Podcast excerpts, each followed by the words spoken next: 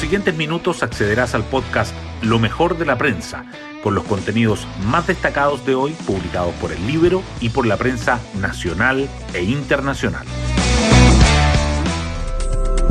Buenos días, soy Magdalena Olea y hoy martes 3 de mayo les contamos que este ha sido un complejo inicio de semana para el gobierno. Mientras los comerciantes establecidos en Estación Central acusan la existencia de mafias en el barrio Meig que ejercen control territorial, los trabajadores forestales en el sur se toman la ruta para protestar por la violencia que deben enfrentar prácticamente a diario. En medio de este escenario, la ministra del Interior, Isquia presentará hoy en Valparaíso una agenda legislativa sobre seguridad, lo que puede convertirse en una prueba de fuego para la jefa de gabinete. Las portadas del día. Las noticias económicas sobresalen. El Mercurio destaca que el crecimiento de marzo supera lo esperado, pero el ministro Marcel ve una desaceleración bastante clara y que el dólar sobrepasa los 860 pesos y se acerca a niveles récord ante el temor por la decisión de la Reserva Federal.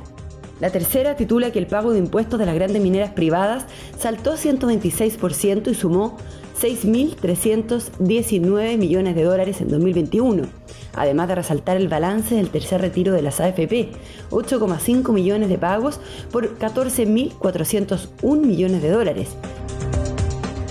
El diario financiero abre con los bancos en alerta por el proyecto de ley que se discute hoy para un porronazo de las deudas inferiores a 2,5 millones de pesos y subraya que el gobierno enviará un proyecto para contener las alzas en las cuentas de la luz.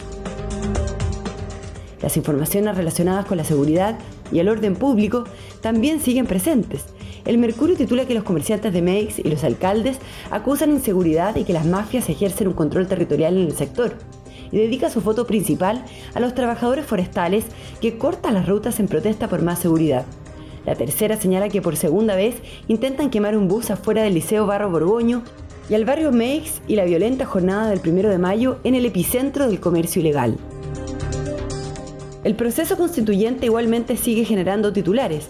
El Mercurio y la Tercera dicen que el presidente Boric insiste en que el Ejecutivo analice escenarios si gana el rechazo y se abre un amplio debate. La tercera agrega que una controvertida norma sobre los independientes debilitaría a los partidos políticos.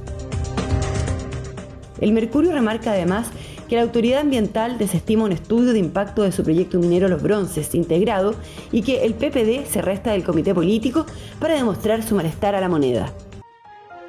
Hoy destacamos de la prensa. Comerciantes del barrio Meix y alcaldes cuestionan la inseguridad y las mafias que ejercen un control territorial en el sector. El edil de Estación Central advierte por el aumento de amenazas contra los vendedores formales luego de los graves hechos del primero de mayo. Bandas criminales administran los puestos informales según las autoridades y los propios locatarios. El expediente judicial revela los pormenores de la jornada que dejó tres heridos de bala, una con riesgo vital. Las declaraciones del presidente Boric por un plan B y sus dichos acerca de que el Ejecutivo analiza distintas alternativas en el caso de que el texto constitucional propuesto por la Convención sea rechazado generaron molestia en Apruebo Dignidad y en el socialismo democrático, abriéndole un flanco con el oficialismo. Consideran que se extralimitó y así lo plantearon ayer en la reunión del comité político.